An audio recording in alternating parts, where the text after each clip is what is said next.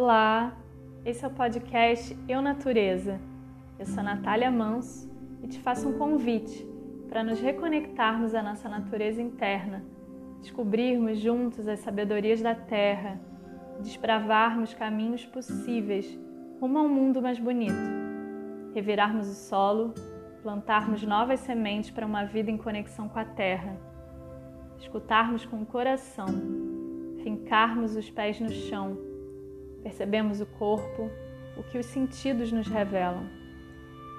Imaginar caminhos para criarmos sociedades que sustentam a vida, resgatando saberes que sempre estiveram em nós, cultivando uma estada na terra mais regenerativa e mudando as lentes que usamos para enxergar e nos relacionar com o mundo.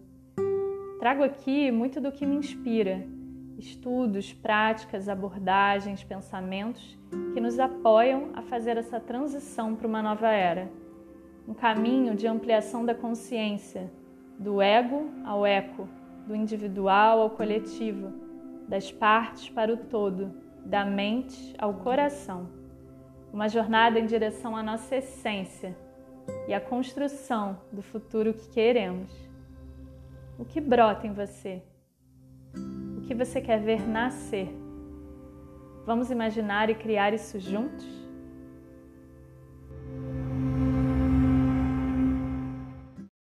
Olá, Marco, bem-vindo ao podcast. Muito obrigada por ter aceito esse convite.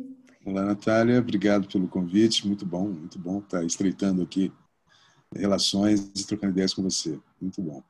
Legal. Queria que você começasse contando um pouco para gente, assim, brevemente, como foi esse seu caminho e chamado para atuar com a ecopsicologia e o que é, né, a, a ecopsicologia. Explica um pouquinho para gente. Bom, começando pelo que é a ecopsicologia, a ecopsicologia foi uma foi uma iniciativa nos, nos anos 90, começo dos anos 90, é, de um grupo de psicólogos e também profissionais de outras áreas que queriam entender melhor a relação da, da psicologia com, as, com a crise climática, com a, a, a crise ambiental, né? no momento em que a psicologia falava muito pouco sobre isso, ou quase nada sobre isso. E era o momento em que ocorria a Rio 92, havia um grande movimento de repensar a relação da sociedade com a natureza, a economia com a natureza. E então surgiu esse grupo de, de profissionais da psicologia, mas também de outras áreas, uh, fazendo reflexões muito provocativas. E, e disso, desse grupo, começou a sair uma literatura que inaugurou esse movimento que se transforma, é ao mesmo tempo um, um movimento, né, um, uma, um, modo de buscar aprofundar o relacionamento nosso com, com o planeta, com o mundo natural e, ao mesmo tempo, uma vertente emergente dentro da psicologia. Mesmo como vertente emergente, ela tem algumas características muito originais. Primeiro, é uma abordagem fenomenológica, o que significa que ela é uma, é uma abordagem que trabalha diretamente com a experiência vivida. Segundo, que ela é uma abordagem transdisciplinar, ou seja, que faz uma leitura dessa experiência vivida a partir de uma busca, de uma síntese uh, de conhecimentos que vêm de diferentes áreas. Então, diferentes escolas de psicologia, escolas de psicoterapia cooperam com o pensamento ecopsicológico, mas também áreas da antropologia, da ecologia, enfim, das ciências sociais, mas também, assim como sendo bem fiel ao diálogo de saberes que constitui a transdisciplinaridade, ela também se apoia é, nas tradições, na filosofia, digo nas, nas tradições é, xamânicas, nas tradições de sabedoria em geral e na filosofia, além também da ciência, né, é, e das artes.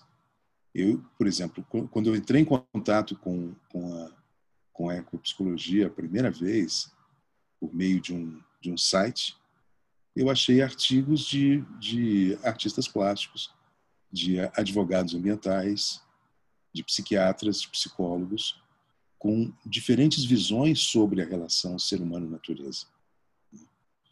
E o fato de ser fenomenológica significa que o foco é a nossa experiência de vida no contato, na relação com a natureza. Então, ela tem como uma vertente é, o pensar transdisciplinar, complementado por uma vertente experiencial, que é de imersão, descoberta da profundidade dos vínculos nossos, nossos vínculos com o mundo natural, e ao mesmo tempo uma tendência que é muito grande também na ecopsicologia de um pensamento crítico, que é de olhar para a realidade contemporânea e poder fazer uma crítica inspirada em várias eh, com várias eh, com vários olhares, com várias vertentes, vários pensadores que nos permitem ao mesmo tempo uma, uma experiência real e profunda, uma compreensão dessa experiência real e profunda e uma articulação crítica sobre como isso se dá num mundo em crise. Né? Então, é, acaba sendo um, universo muito rico de pensamento, de percepções e de, e de experimentos também, o campo da ecopsicologia. Dentro da psicologia, ele cumpre uma função, é, que é a de quase uma, uma abordagem que provoca o pensamento psicológico. Né? No sentido de que nós precisamos de uma psicologia enraizada na ecologia, uma psicologia que, que, que não faça dicotomias, que não desmereça nossa raiz histórica, antropológica, biológica, de seres que são pertencentes a um, a um sistema de vida, a um, a um planeta vivo, vamos dizer assim. Né? E que e isso tem significado. Não pode ficar de fora do nosso entendimento do ser humano. Isso por um lado. Por outro lado, a ecopsicologia provoca também as abordagens terapêuticas, porque a grande pergunta que inspirou o início da ecopsicologia, que foi uma pergunta feita por um escritor chamado Paul Shepard, que é a seguinte: como se explica uma espécie que insiste em destruir o habitat do qual ela depende. Né? E essa é uma pergunta que os clínicos têm que se fazer. Porque o que nós estamos testemunhando como crise ambiental, do ponto de vista psicológico, é, é poderia-se dizer que é um projeto autodestrutivo. Né? Então, isso é um tema de clínica. E a ecopsicologia vem provocar as escolas de psicologia clínica para refletir sobre o que está escondido, o que está oculto nessa relação da civilização é, industrial, da, da, sociedade de consumo, é, com a natureza, que se torna tão destrutiva para a natureza e, por consequência, para nós mesmos. O grande risco é que os psicólogos é, não parem para pensar nisso e, e que o trabalho clínico, o trabalho psicológico se dê de uma forma tão alienada da realidade em que nós estamos, né, e realidade em que nós estamos, que o trabalho do clínico se, como, como alguém é, chegou a usar essa imagem, que o trabalho da psicologia clínica seja similar ao dos violinistas do Titanic, né, que continuaram tocando enquanto o barco afundava. Né. Então, acho que isso dá para dá para ter uma ideia do que, que é a ecopsicologia. Existe uma literatura que explora esses vários temas e existem diferentes vertentes dentro da própria ecopsicologia. E existe já uma organização internacional que está fazendo formação de, de profissionais na área da ecopsicologia, que em parte é para psicólogos, para psicólogos, mas por outra parte também é aberto a outras profissões porque a, a, a ecopsicologia é também uma visão de mundo, uma visão de ser humano, o entendimento da relação do ser humano com a natureza, e isso inspira qualquer outra profissão. Legal. E como é que foi esse seu, como se deu assim esse seu chamado para trabalhar com a ecopsicologia? Ah, você sabe aquela coisa assim de você vive, você tem experiências com a natureza que são profundas, tocantes, mas a gente não para para pensar sobre isso. A gente não para para assimilar a profundidade de algumas coisas que a gente percebe, sente quando está em contato com, com a natureza. Né? Eu passei todas as minhas férias, quando morava em Porto Alegre, né? eu, sou, eu sou gaúcho, eu passei as minhas férias em Bagé, que é uma, um, uma área do Rio Grande do Sul, divisa com, com o Uruguai, Pampa, puro Pampa, puro Pampa, e eu tenho muitas lembranças, muitas lembranças de estar no Pampa e sentir o que todo gaúcho sente no Pampa. Né? Você imagina uma cena em que um céu é, de fim de tarde, um sol vermelho está caindo numa, numa pradaria, colinas a perder de vista, com cavalos, ovelhas pastando, gado pastando. E eu via aquela cena e ficava tocado e não conseguia entender muito o que aquilo significava. Né? E depois, assim, encontros com lebres, perdizes, lagartos e toda aquela fauna nativa que era fácil de encontrar na época no Rio Grande do Sul e aquele encantamento que aquilo me, me trazia, mas ficou guardadinho num, num, numa gaveta da memória. Né? Eu, depois, já trabalhando como psicólogo, no meio do meu mestrado, vivi uma experiência de contato com a natureza que foi forte demais.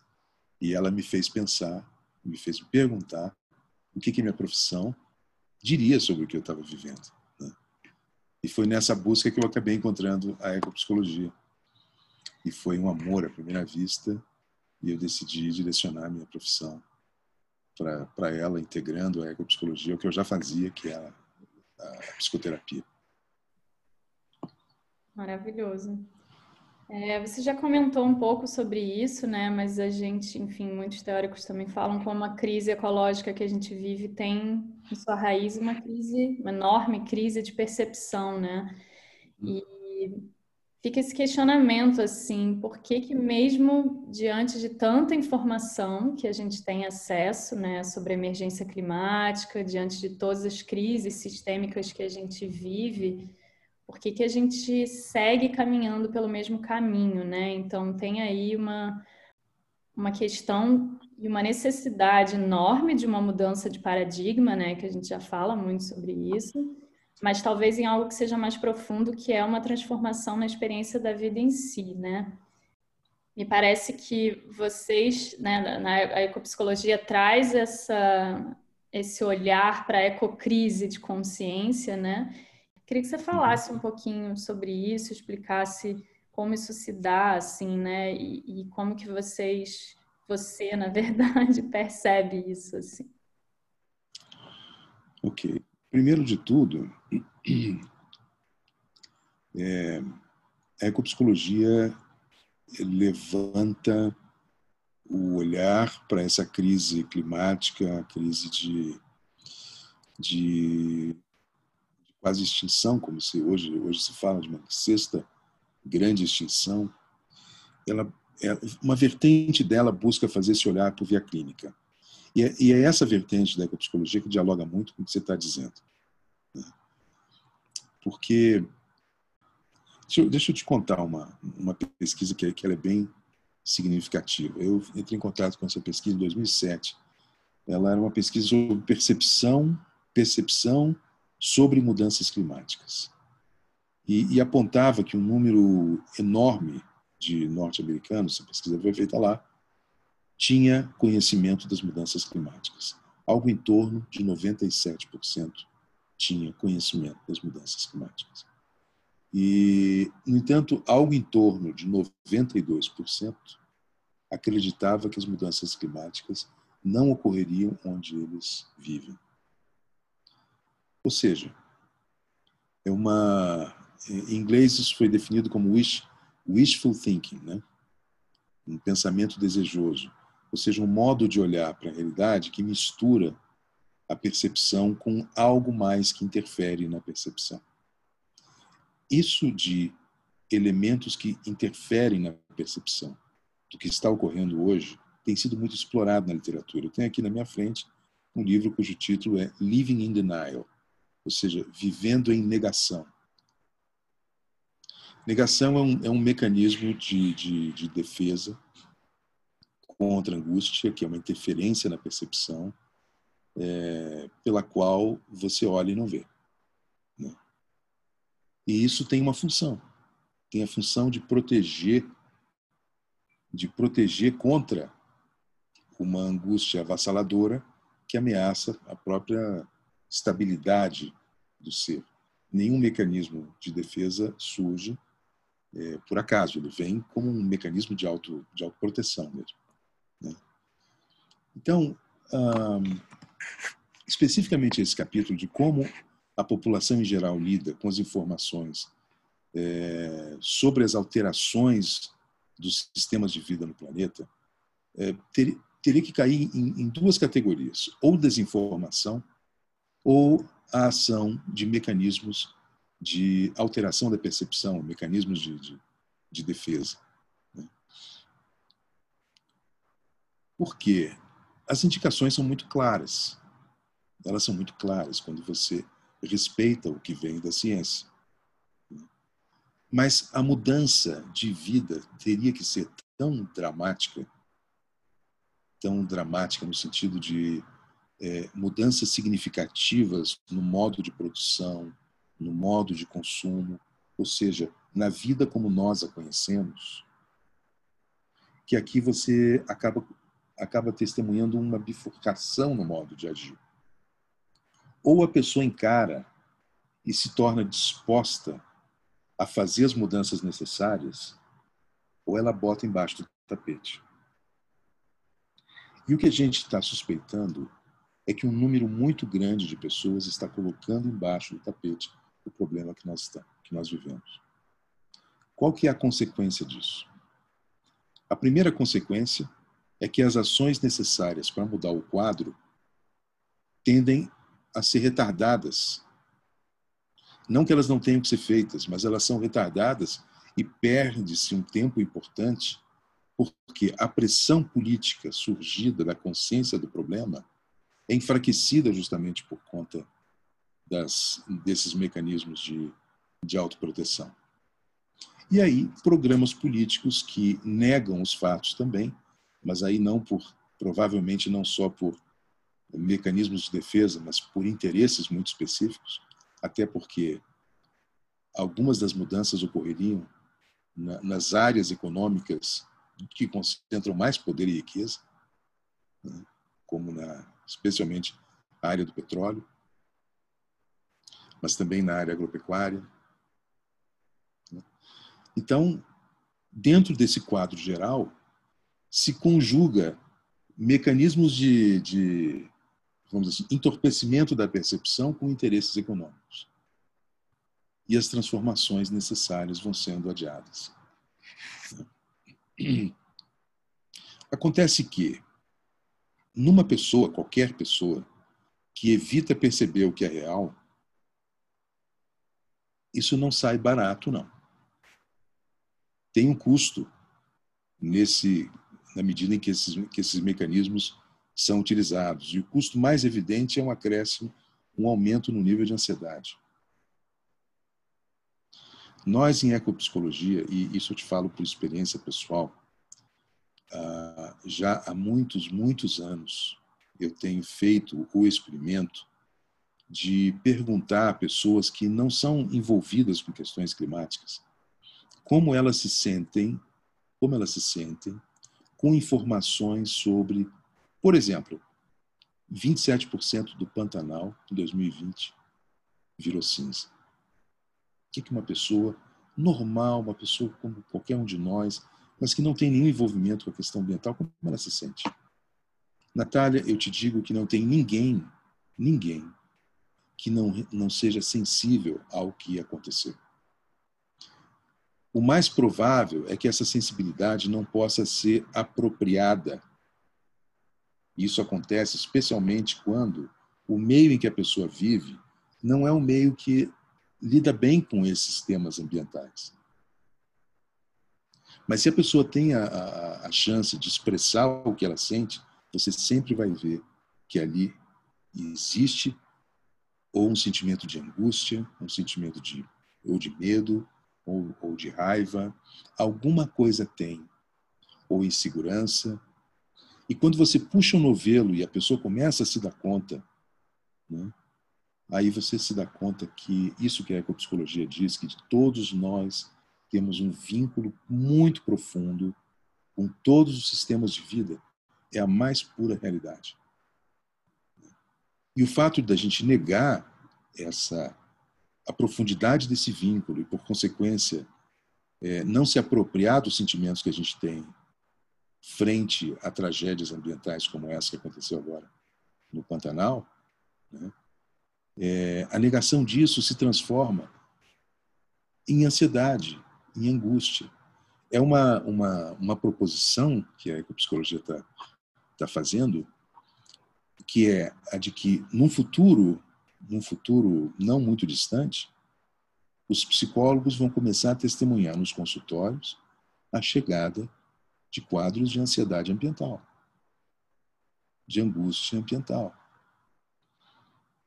Por enquanto, é, eu, eu diria assim, há uns 10 anos atrás, daria para acreditar que a percepção é, pudesse, nossa percepção da crise pudesse ser facilmente distorcida por negação.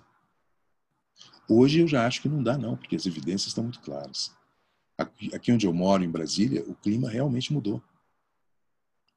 Brasília está mais quente, tem uma mudança no padrão, já perceptível no padrão das chuvas. Nós tínhamos cigarras em setembro, que era uma sinfonia em Brasília, agora esse ano pouquíssimo. Então as mudanças, as mudanças elas elas ocorrem. E daqui para frente vai ficar muito mais difícil negar. A grande preocupação é que nós tenhamos perdido um tempo precioso, sabe? Em negação para poder fazer o que uma autora que eu sei que você adora e eu adoro também, que é a Joanna Mace, definiu como a grande virada, que é quando nós humanos vamos começar a reconhecer nosso lugar dentro da teia, somos parte da teia da vida e que precisamos organizar um modo de estar nesse planeta em sintonia com a teia da vida e não contra ela como hoje nós fazemos. É, você tocou em vários temas aí Vieram várias coisas assim agora. Acho que tanto essa noção, né, de que a gente muitas vezes é, quer, deseja uma mudança, uma transformação, mas a gente acha que isso começa lá fora. É sempre o outro, é sempre algo que tem que mudar, né? E a gente tem uma dificuldade enorme de, de trazer a nossa autorresponsabilidade para essa mudança, como você mesmo colocou, né? Eu vou ter que mudar várias coisas na minha vida, vou ter que abdicar talvez de coisas, vou ter que mudar hábitos, vou ter que mudar minhas crenças, né? Como a Joana coloca, né? Não se permite sentir essa dor coletivamente. O que, que isso nos traz também de perdas quando a gente não se permite, inclusive, sofrer né, o luto por tudo aquilo que morre né? E como a gente precisa abrir esse espaço também da dor para a gente, inclusive, compreender essa nossa relação intrínseca, né? Dói porque faz parte de nós também, né? Então, mesmo algo que teoricamente, né, é, parece estar afastado de mim, mas que está me tocando porque me pertence também, né? Então, acho que essa dificuldade, né, de, de olhar para esse sentimento e de se permitir também sentir, abrir essa portinha também, talvez dificulte até a nossa ação, né, mais engajada. E acho que vem num lugar assim também é algo tão grandioso que parece que a gente não, não vai dar conta, né? Você tem razão, esse é um ponto muito importante. É,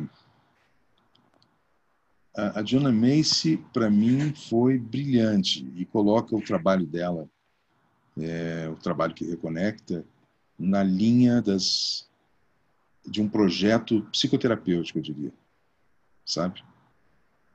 do ponto de vista coletivo, o trabalho que reconecta ele é profundamente curativo. Ele é, de fato um problema terapêutico. Por quê? Porque ela faz o alerta sobre é, a consequência dos mecanismos de defesa.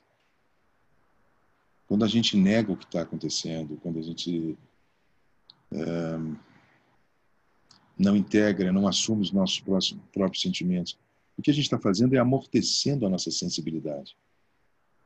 E é esse amortecimento que permite o business as usual, que tudo continue como, como sempre.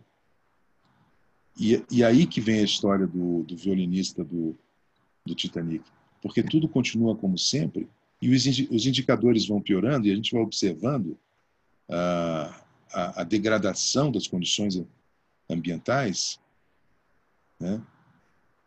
E, e a coisa vai ficando pior, porque são nesses passam a ser necessárias medidas ainda mais radicais. Então se cria um, um, um círculo vicioso que, em que a inação alimenta o entorpecimento.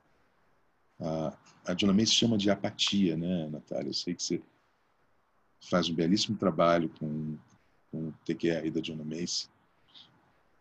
Ela chama de apatia, e a apatia é a, é a mortificação da sensibilidade.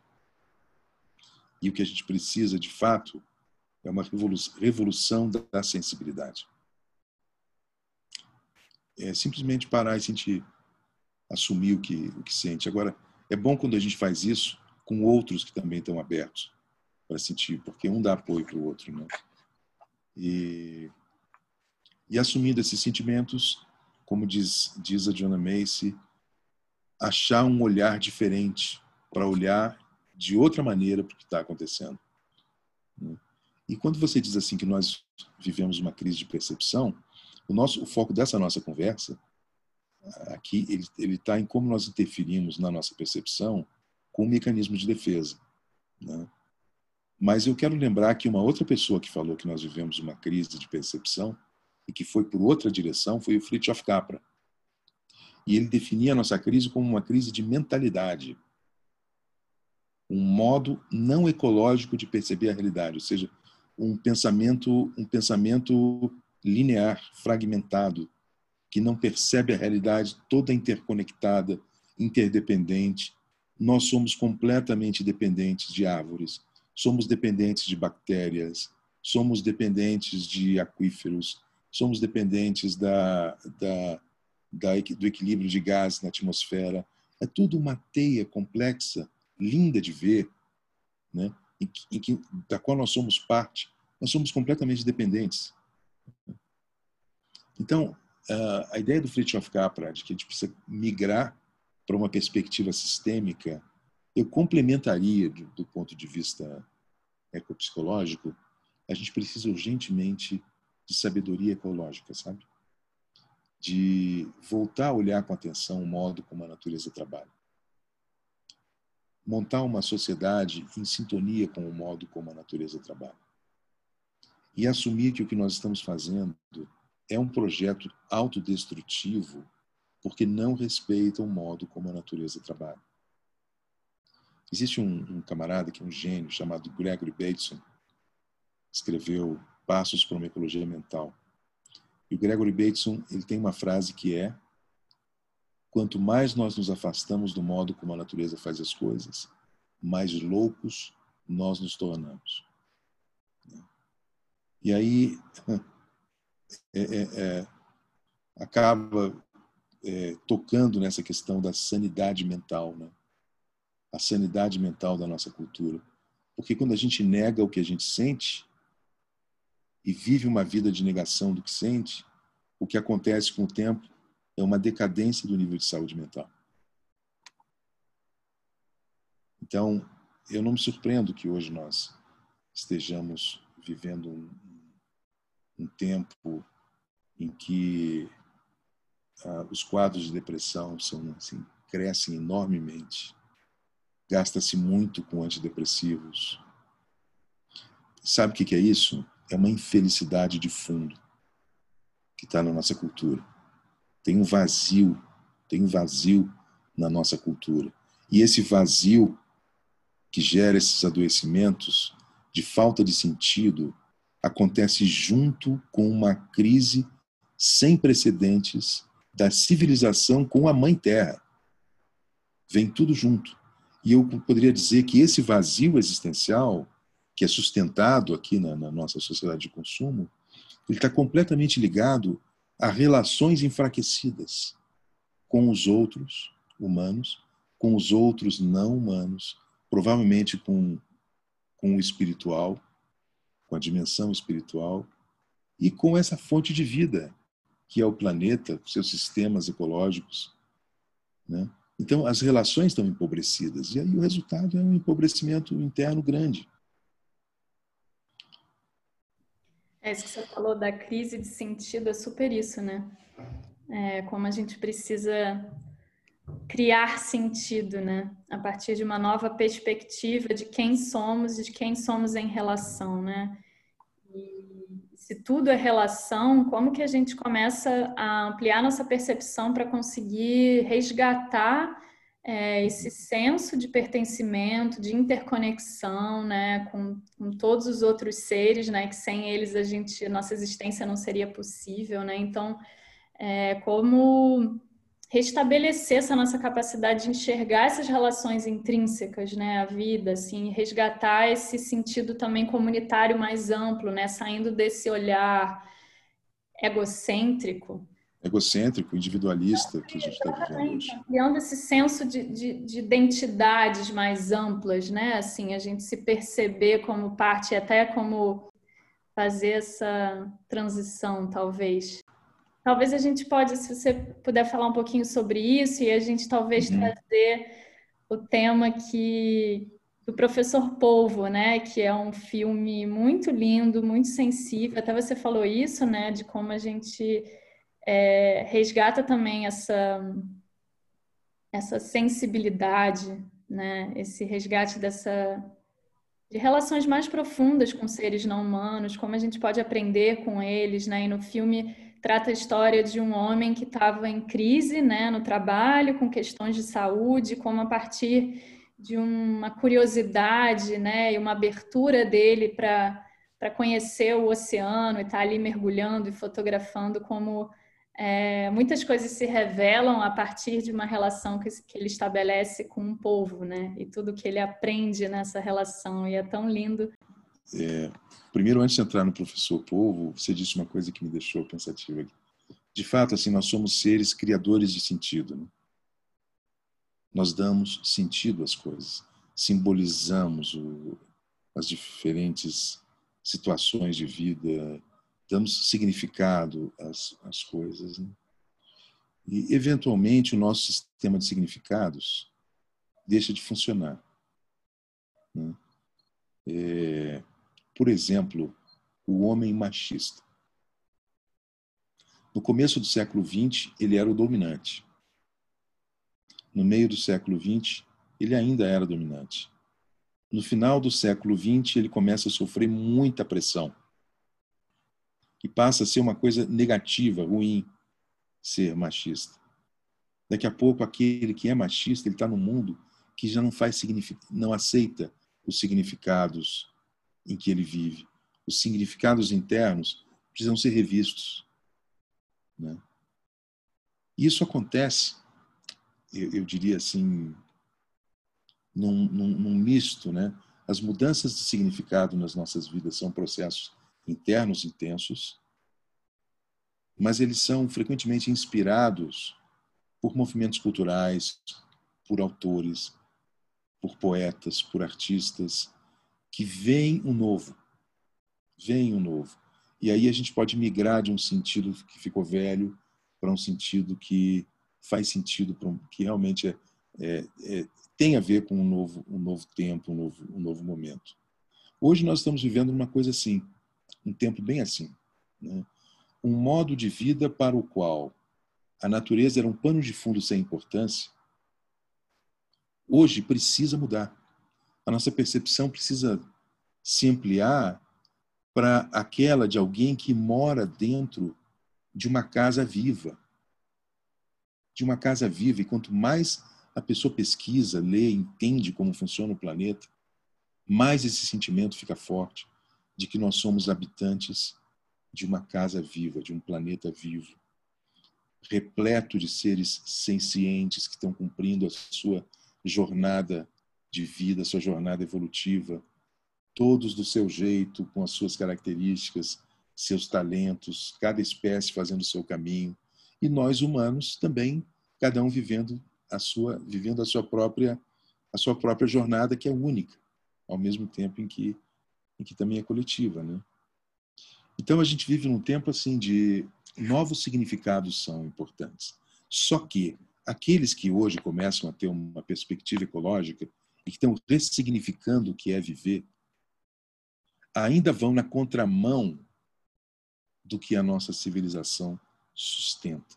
Nós vivemos ainda numa civilização é, que a gente poderia definir como equivocada por colocar o ser humano como centro de tudo, quando na verdade a realidade funciona na, na base de teias, de redes, de interdependência, interconexão. Esse humano super importante, ele não sobrevive sem as outras espécies. Então a gente precisa mudar nossos conceitos e passar a resgatar um sentimento que a gente sabe que é um sentimento que os antigos tinham. Muitos povos antigos, e ainda hoje, povos tradicionais xamânicos têm esse sentimento de uma família ampliada. Né? Uma família ampliada que não pode ser só humana. Nós nos ajudamos na evolução aqui. E essa noção, essa noção de que habitamos um mundo vivo e que por ser vivo tem direitos, é o que nós definimos como ego ecológico em ecopsicologia. Porque o ego, um ego saudável, é um ego que é capaz de administrar as relações que tem com o mundo de uma forma satisfatória. Ou seja, que as suas necessidades possam ser identificadas no mundo, de, de que maneira elas, elas são satisfeitas, e a pessoa ter recursos para viver é, satisfazendo as suas necessidades, né? E, claro, estabelecendo relações éticas que respeitem as necessidades dos outros. O fato é que agora, numa perspectiva ecológica, nós, ao considerarmos que nós vivemos num mundo vivo, esse mundo tem também necessidades. O planeta tem necessidades. O planeta tem direitos. As outras espécies têm direitos. E isso muda radicalmente, porque esse deixa de ser um ego que evolui na, na direção do egocentrismo. Esse ego ecológico, ele, ele, ele evolui na direção de uma noção de teia, numa noção de interdependência, de equilíbrio dessa diversidade de vida, né? Então, o conceito de ego, ecológico é muito importante. É muito importante, porque ele, ele, ele muda, ele marca uma, um elemento novo dentro do conceito de ego. O conceito de ego com o qual nós trabalhamos em psicologia geralmente vem de uma perspectiva antropocêntrica. A partir de uma perspectiva ecocêntrica, é necessário um ego ecológico que saiba que ele habita um mundo vivo e que as relações com esse mundo vivo são relações de valor também. E exige uma ética né, para além do humano. Agora, em relação ao, professor Polvo, eu é, você assistiu e gostou muito. Eu assisti também, adorei, adorei o filme. Muito. Ele é um filme que dialoga com muitos que a gente está falando aqui. Porque foi isso, bem isso, né? A gente observa no filme, é, por razões pessoais, primeiro ele começa a frequentar um, um pedaço de mar que ele conhecia na infância, e, e aí ele sente algo, sente que tem um chamado ali continua indo regularmente, vai observando aquele ecossistema e aí ele começa a criar uma relação com o povo. E o, o filme mostra bem a fase primeiro da desconfiança, um em relação ao outro, e como a presença inofensiva um em relação ao outro começou a gerar curiosidade, como a curiosidade foi evoluindo foi evoluindo para um vínculo impressionante. A gente não precisa, a gente não pode ter medo de dizer se criou um vínculo afetivo entre aquele povo e aquele homem. Porque hoje a gente sabe muito bem que os animais têm uma psique, têm percepção, têm reações afetivas, têm algum tipo de raciocínio. Né? O, o, o, o filme mostra muito claro isso. Chega um momento que o povo quer mostrar para ele como é que é o cenário, como é que é a vida dele. Então, é muito importante ter acesso a isso, viver isso, para complementar nossa tendência, complementar e equilibrar essa tendência racional, objetivista da nossa cultura. Né? E o filme Professor Polvo, ele revela um tipo de relação que começa com a curiosidade e termina, eu vou chamar assim, de um profundo encontro existencial entre dois seres de espécies diferentes. A gente não tem como saber o que foi aquele encontro para o povo, né? mas a gente pode saber o que foi para aquela pessoa. E foi profunda a experiência para ele. Né? E todo mundo que já teve essa experiência né? de uma troca de olhares com um animal silvestre ou uma intimidade muito profunda com uma árvore que te chama, ou até com o seu cachorrinho, com o seu gato, com o seu pet em casa, com as suas plantas, ou seja, qualquer relação com qualquer outro ser de outra espécie, a gente pode chegar a ter relações muito profundas com, com, com elas. Né? E tem gente que acha, Natália, que nós não somos humanos completos se nós não temos, não somos capazes desse tipo de relação com o, mais que humano. Porque essa sensibilidade com o mais que humano ela, ela nos acompanhou esses 300 mil anos. Claro que nós vivemos medos, claro que nós precisamos fugir, nós precisamos lutar. Né? Faz parte também nossa, da nossa história. Mas, como você disse há pouco, o encantamento também faz parte. As vivências de encantamento, elas são. Elas sempre nos acompanharam e elas são potencialmente presentes quando a gente quando a gente entra, quando a gente faz contato com, com o mundo natural de um jeito aberto, né? De um jeito aberto. Eu, eu vivi tanta coisa nessa área. Eu tive encontros profundos com um urubu, com andorinhas, né? Ai, ai. com golfinho. Nossa, troca de olhares que eu tive com um golfinho. Eu fui, estava tirando carteira de mergulho, isso há muitos anos atrás, e tive essa essa essa experiência de de ser olhado no olho por um golfinho e, e, e tinha clara noção assim de um ser plenamente consciente, atento, inteligente me olhando, me sacando, sabe? Me percebeu assim. Eu olhei para ele, eu sabia o que ele estava sentindo, ele sabia o que eu estava que eu estava sentindo. Daqui a pouco nos despedimos, ele foi embora. Eu vivi isso com, com barracuda, só que com a barracuda foi diferente. Com a barracuda foi um pânico. Tive um encontro assim com uma barracuda em Fernando de Noronha.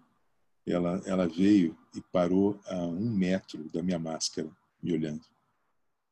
Ficamos um de frente para o outro. Eu escutava meu coração em pânico. Porque eu não tive como ter um encontro verdadeiro com ela ali. Ela porque o medo atrapalhou. Mas ela, da maneira tranquila que chegou, ela foi embora. E eu falei, não, deixa eu sair da água, porque eu não aguento mais tanta emoção hoje. Mas, enfim, essas coisas acontecem.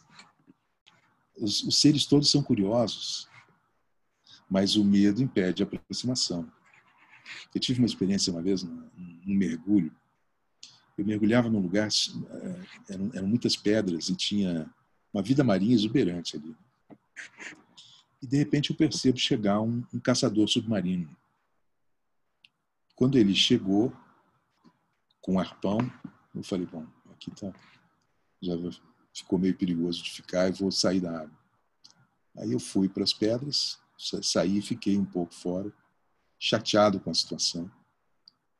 E o camarada ficou ali pescando, né? pescando. E depois foi embora. Quando ele foi embora, eu voltei para a água. Natália, o cenário era completamente diferente. Eu acho que muitos mergulhadores devem ter essa experiência. Completamente diferente. Aqueles peixes estavam ali vivendo a vida deles tranquilamente, eu como testemunha, só integrado àquela, àquele, àquele cenário, sumiam todos, sumiram todos. Era um, era um deserto lá embaixo. Né? Era um deserto lá embaixo, como se eles tivessem percebido. Como? Eles seguramente perceberam o que estava acontecendo, o, o risco ali do, do camarada atirando. Né? Então, essas experiências vão, foram me dando uma noção clara, essas e muitas outras que assim, uma noção clara do, da, do, que, do que é essa ciência dos seres, como eles percebem, né? e como eles nos percebem também. Né? E o filme Professor Polvo ele torna, mostra muito claro assim, o período do medo, depois o período da exploração, depois a confiança que se estabelece, como a confiança se aprofunda e como o povo começa a ter iniciativas de aproximação. Ele tem um momento que o povo, ele tem a impressão que o povo tenta mostrar a ele como é que é a vida dele. E ele se surpreende com as estratégias do povo, se encanta com aquela forma de vida. A gente sabe que os povos são realmente animais muito inteligentes. Né? E até que, não vamos dar spoiler para quem não viu, né, Natália? Mas a gente só sugere que as pessoas assistam porque ali foi uma realmente uma, uma belíssima história de, de quão profunda pode ser a conexão nossa com os, com os seres silvestres. Né? Eu fico imaginando como os nossos antepassados viveram isso. A gente sabe que os nossos cachorros eram lobos, né? São descendentes dos lobos. Né? E lobo há 300 mil anos atrás, acho que devia ser um bocadinho mais assustador do que, do que hoje, que já são assustadores. Né? Mas ainda assim se estabeleceu relação, ainda assim houve aproximação, a domesticação, né? E, enfim, nós temos uma longa história de conexão com o mundo animal. E hoje, bom, pelo menos temos os nossos pets o que eu desejo é que a gente consiga montar uma, uma sociedade que respeite, que regenere os ecossistemas. Porque todo ser humano tem o direito de ver, de testemunhar o que é a exuberância de vida desse planeta. E o que ocorre hoje é que nossos filhos, nossos netos é, vão ter cada vez menos, menos chance de serem testemunhas e partícipes dessa exuberância de vida que, que tem nesse planeta. Então, eu, eu sou de opinião, sabe, a gente, a gente precisa, primeiro de tudo, interromper essa fase de destruição ecológica que a nossa, em que a nossa sociedade vive, para começar imediatamente uma fase de regeneração ecológica. Restabelecer os ecossistemas, reconceber as cidades, que as cidades tenham natureza dentro delas também, que sejam também exuberantes de vida. Né? Selva de pedra não é selva. Sem dúvida. E veio esse lugar assim do, resgate também do sagrado, né? Acho que tanto nesse sentido da relação com outro ser, né? A gente está falando aqui dos animais, mas isso pode, claro, se estabelecer para qualquer ser, né? Inclusive com as plantas. E quando a gente começa a é, estabelecer esse vínculo, né, a conhecer esse outro ser e se ver nele, inclusive, né, quando a gente começa a se perceber diferente a partir dessa relação, também algo muda. É, eu mudo e aí a minha percepção sobre o mundo também muda, né? Como, como a gente pode é, talvez começar ou manter esse, esse, esse senso de sagrado né, no dia a dia, porque eu acho que isso impacta completamente a forma como a gente não só é, estabelece as nossas relações, mas a forma como a gente se coloca no mundo, né? Enfim, consegue talvez nutrir esse sentimento, mesmo no dia a dia, na cidade, no caos. É, não sei se você tem algum alguma dica ou algum ritual que você faça, ou talvez mesmo uma, uma reflexão para trazer aqui nesse sentido. Há pouco a gente falava da necessidade de uma revolução da sensibilidade, né? É a coisa de explorar a plenitude da nossa sensibilidade. para a consciência dos outros seres, estabelecendo relações reais com, com seres não humanos. Uma, uma expressão que existe dentro da ecopsicologia é de uma psicologia interespécies. Acho lindíssima essa, essa expressão.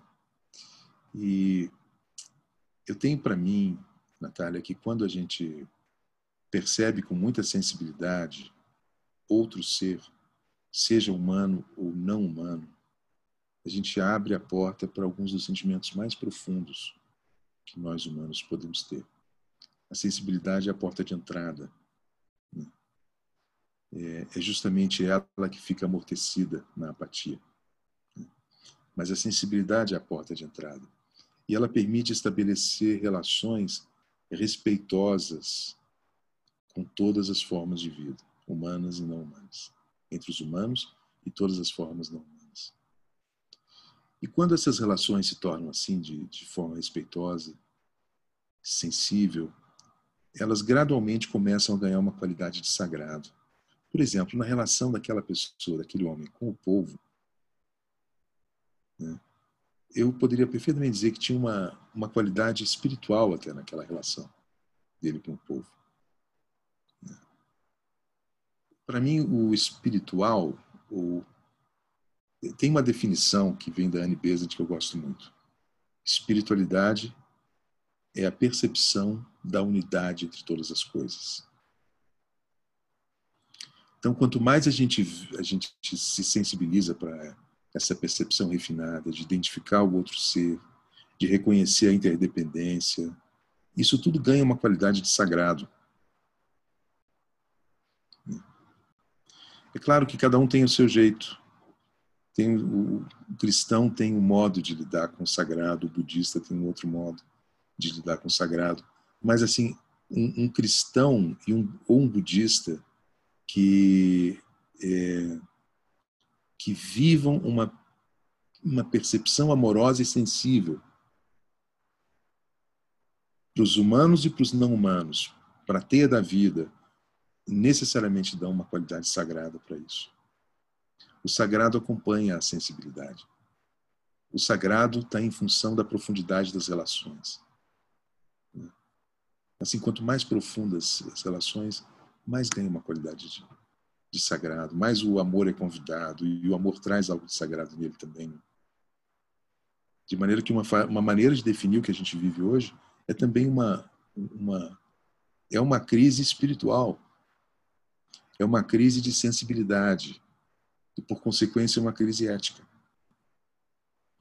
Ela é uma crise ética em relação aos humanos excluídos e é uma crise ética em relação a todas as outras espécies que pagam com as suas vidas o nosso programa de transformar a natureza em produtos e riqueza. Isso é uma profunda falência ética. E aqui a gente está falando de uma outra coisa, de resgatar o olhar, a sensibilidade para essa teia da vida e estabelecer relações éticas com elas. Isso é a base do que a gente chama de um paradigma ecocêntrico, as, a, os seres não estão aqui para nos servir, eles estão aqui para viver. E a gente vai precisar aprender a estar aqui, viver de uma maneira plena, deixando que todos vivam, todos os seres vivam. É claro que em alguma medida a gente precisa criar a nossa. A gente também precisa dos outros seres. Né? Mas é, o que hoje a gente faz não é bem isso que, é hoje, que hoje a gente faz é, é uma espécie de neo-escravidão do mundo não humano. Para a gente terminar, talvez se você gostaria de deixar alguma mensagem para aqueles que nos ouvem, assim, e o que, que você o que você imagina desses futuros possíveis que vêm por aí, né? Uhum. Talvez diante de tudo que a gente tem vivido ultimamente, né, que não tem sido fácil, muitos desafios aí em todos os aspectos. O que você diria para as pessoas que estão talvez buscando se reconectar, né, uma conexão com a Terra ou buscando talvez outros caminhos, né, de, de conviver aqui, habitar nesse planeta? Eu, eu iria pelo tema que você puxou da, agora na última questão, Natália. É, o sagrado, né, o sagrado e o sensível. É, se eu pudesse dar uma sugestão para quem está nos assistindo, caso essa pessoa já não tenha essa experiência, eu diria o seguinte: busca entrar numa floresta é, com a consciência de que está entrando na casa de alguém, não para fazer alguma coisa lá, mas ir apenas como um visitante para estar com a floresta. Refine ao máximo a sua sensibilidade para as cores, para as formas, para os cheiros. Observe com muita atenção tudo que tem ali Comece a observar as relações entre os diferentes seres dentro de uma floresta. E logo, deixe isso aprofundar. Deixe isso aprofundar. Porque se aprofundar o suficiente, você provavelmente vai descobrir que uma floresta é uma metáfora da nossa alma. Os processos que ocorrem dentro de uma floresta simbolizam processos internos. Dessa forma, a natureza é literalmente um livro de sabedoria da alma. E você vai se conhecer muito mais profundamente, refinando sua percepção da natureza. Seguramente você vai sair de lá com lições significativas para os seus próprios processos de alma. E quando essas coisas acontecem, aí, pronto. Começou totalmente o ego ecológico se aqueles que entendem das ciências ambientais, que entendem dessa dimensão profunda de conexão, puderem puderem ter a sua voz escutada, nós precisaríamos de uma profunda regeneração dos sistemas de vida aqui no planeta e uma economia alinhada com ela. Nós ou vamos nesse caminho ou não tem caminho. Não tem caminho. Então, eu acredito muito que alguns representantes das novas gerações é, vão vir com essa consciência de um tempo novo. Né? Especialmente aqueles mais jovens que conseguirem ter lucidez o suficiente para sair da anestesia que o mundo digital potencialmente provoca. E que tenham uma noção já sistêmica, já ecológica. Tem muitos jovens que estão nascendo com essa perspectiva. Então, as novas gerações terão condições de fazer as mudanças que essa geração atual que está no poder não está conseguindo fazer. Que essa geração atual consiga, pelo menos, deter o máximo possível o, o ritmo, o ritmo de, de risco, do risco que nós estamos gerando para nós mesmos e para as outras espécies, para que uma outra mentalidade consiga é, nos fazer entrar no que o Thomas Berry chamou de a era ecológica, né? Quando nós vamos saber o nosso lugar na grande teia. Hoje nós somos profundamente ignorantes de qual lugar que nós ocupamos na teia da vida. E aí ficamos com essas fantasias narcísicas de uma de um domínio completo, total e completo da natureza, né? sem se dar conta, sem nos darmos conta que ela é muito mais do que nós e a coisa mais sábia a fazer é viver em sintonia com ela e não como um parasita dela, não como um destruidor dela. Então, estamos num tempo de virada. Testemunhamos com Trump e com, com outros ignorantes ecológicos que estão nas presidências por aí um recrudescimento da pior mentalidade possível do ponto de vista ambiental. Mas eu acredito que isso é muito passageiro e que nós vamos numa nova onda de reconstrução que nos próximos anos, os próximos anos prometem muito, muita emoção nesse aspecto, porque nós temos a oportunidade de unir a humanidade em relação num objetivo, que é o objetivo de sustentação da vida. Se continuarmos dispersos com objetivos conflitantes, o futuro se torna muito complicado para todos nós. Mas eu te digo, Eu sou um psicólogo clínico, eu estou acostumado a ver diariamente na clínica processos de crescimento das pessoas, em que sintomas muito graves, quando, quando assimilados, quando compreendidos, se transformam em força para uma virada. Todos nós humanos temos essa, esse potencial e essa força de fazer muitas viradas significativas nas nossas vidas. E dessa vez a gente precisa fazer isso coletivamente. Oh. É. Possamos ser regenerantes de Gaia, né? Como o Fábio Scarano coloca. Marcos, Te agradeço muito essa conversa.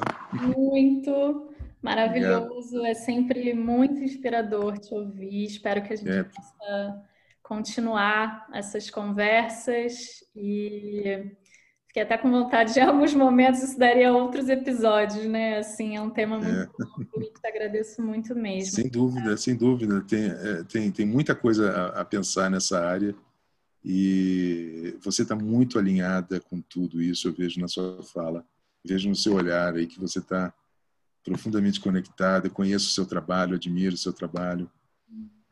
Então, vamos junto, vamos, vamos ver onde dá esses onde a gente chega com esses papos, né? Obrigada. Muito bom.